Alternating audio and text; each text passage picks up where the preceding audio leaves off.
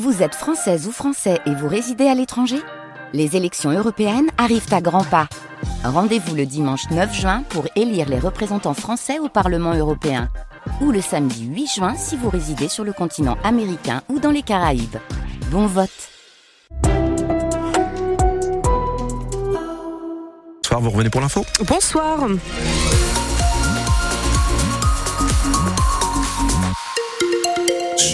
En direction du Rose, au niveau du Touquet, puisqu'on va en parler, on va, on va faire ce focus sur l'enduropal, hein, avec euh, cette belle heure à passer entre 18h et 19h, il y a beaucoup de monde. Hein. Énormément de monde euh, en direction du, du Pont Rose, notamment, c'est la D939, euh, par exemple, et tout ça est quand même assez, euh, assez saturé, puisqu'il y a eu le, la première des cinq courses tout à l'heure, l'enduropal vintage, donc il y a des sorties du Touquet, et là c'est assez chargé. On fera un point dans un instant sur les autres axes un peu partout dans la région, concernant notre circulation aujourd'hui en cette, cette fin de semaine, ce début de week-end. Encore une journée couverte côté météo en perspective demain. Oui, pour le coup, pour l'enduro, ce sera pas terrible. Ouais. Très nuageux. On verra assez peu le soleil, même si le temps restera globalement sec. Quelques pluies possibles en fin de journée demain sur la Vénois. Et du côté des températures, on aura entre 8 et 10 au lever du jour, 10 à 11 au maximum dans l'après-midi. Le premier adjoint à la mairie de Calais se met en retrait de ses fonctions. Emmanuel Ajus, qui préside également Terre d'Opale Habitat, le principal bailleur social de Calais, est accusé de conflit d'intérêts. C'est le journal Médiacité qui a fait hier ses révélations. L'élu calaisien s'est donc dans la foulée mise en retrait de tous ses mandats, Alice Marot. C'est la maire de Calais, Natacha Bouchard, qui le lui a demandé. Emmanuel Ajus s'est donc mis en retrait de son poste de premier adjoint, de celui aussi de vice-président de l'aglo, mais surtout de sa fonction de président du conseil d'administration de Terre d'Opale Habitat, le principal bailleur social de Calais. Car c'est bien ce poste qui pose problème, selon les révélations du site Médiacité. Bailleur a vendu un appartement à quelques mètres de la plage à la compagne d'Emmanuel Ajus, alors que toujours selon Médiacité, son salaire ne lui permet pas de rentrer dans les critères d'attribution. Ce n'est pas la première fois que le premier adjoint de Calais est dans la tourmente. Il a déjà été pointé du doigt par l'opposition au mois de décembre pour s'être vu attribuer une BMW toujours au titre de ses fonctions à Terre d'Opal Habitat. Emmanuel Ajus qui est en train de préparer sa défense, il ne souhaite pas s'exprimer sur l'affaire pour le moment. Les précisions d'Alice Marot à retrouver sur notre site internet francebleu.fr et la maire de Calais assure qu'elle s'en remettra à la décision de la justice dans cette affaire si Emmanuel Ajus était mise en examen. Natacha Bouchard lui demanderait de démissionner.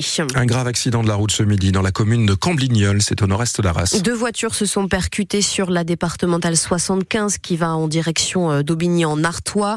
À l'arrivée des secours, deux personnes étaient incarcérées dans les véhicules. Un homme de 47 ans transporté au centre hospitalier d'Arras pour de légères blessures et une femme de 20 ans qui a elle été transférée en hélicoptère au CHU de Lille en urgence absolue.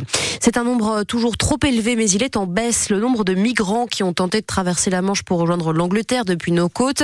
On est passé de plus de 51 000 en 2022 à près de 36 000 l'an dernier selon le bilan de la préfecture maritime. Une baisse qui serait liée d'après les autorités à l'action des forces de l'ordre.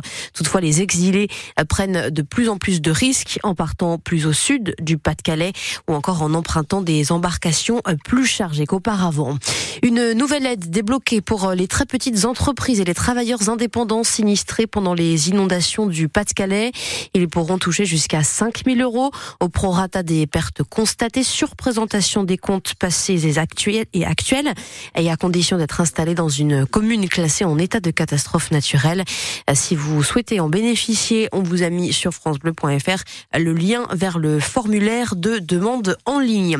Après une première journée de mobilisation hier, plusieurs syndicats enseignants appellent de nouveau à la grève mardi prochain, le 6 février.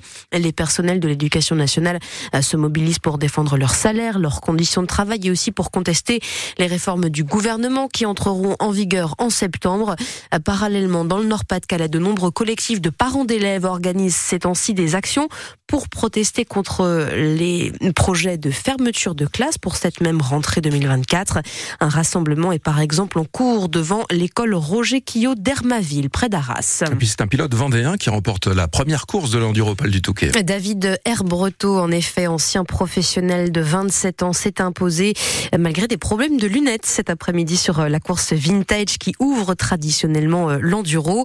Sur sa Honda de 1991, il devançait le Nantais Thomas Thomas Pagès, le sextuple vainqueur de l'enduro, le Dunkerquois Arnaud de Mester.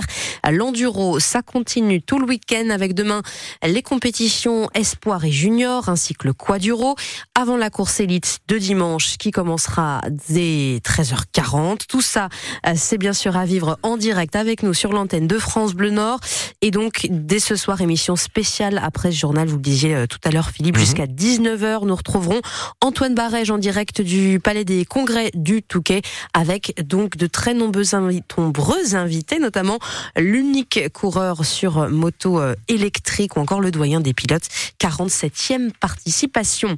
En rugby, le choc du jour, c'est France-Irlande pour lancer le tournoi destination. Les deux équipes ont en commun d'avoir été éliminées en quart de finale du mondial alors qu'elles étaient favorites. Les Français comme les Irlandais n'attendent donc qu'une chose, tourner la page de cet échec. C'est le cas de l'arrière tricolore Thomas Ramos, même s'il assure ne pas avoir de revanche à prendre. Revanchard, euh, ça serait si on avait été éliminé euh, par euh, par l'Irlande, peut-être. Aujourd'hui, c'est pas le cas. Je pense qu'aujourd'hui, non. On veut tourner la page, on veut on veut passer à la suite. Et, et puis voilà, si on gagne l'Irlande et si on fait un bon tournoi peut-être qu'on nous parlera aussi un petit peu moins de la Coupe du Monde et je pense qu'aussi l'équipe pour avancer et pour être performante dans les, dans les années qui arrivent, alors maintenant, mais dans les années qui arrivent aussi, aura besoin qu'on arrête aussi peut-être de parler de, cette Coupe du Monde. Donc, donc voilà, on va être direct dans le vif du sujet et c'est à mieux. France-Irlande, donc au stade Vélodrome à Marseille. Match à vivre sur France Bleu euh, ce soir euh, dès 20h30. Coup d'envoi à 21h. Enfin, un mot de basket en Pro B de Nain accueille Boulazac ce soir. Lille reçoit Fos-sur-Mer. C'est à 20h. Et puis à la même heure, deux rencontres cette fois de Ligue féminine. Saint-Amand joue à Montpellier. Villeneuve d'Ascq sera à La Roche-sur-Yon. Et puis on parle aussi foot, mais je laisse ça à notre expert Sylvain Cherlet juste après la météo.